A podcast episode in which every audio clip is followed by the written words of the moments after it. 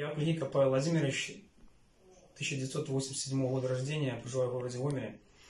Состоял в деструктивном телеграм-канале «Чатом снимаешь за свободную Беларусь», где выложил данные о членах избирательной комиссии, в чем искренне раскаиваюсь и обещаю впредь такого не совершать и никому не рекомендую.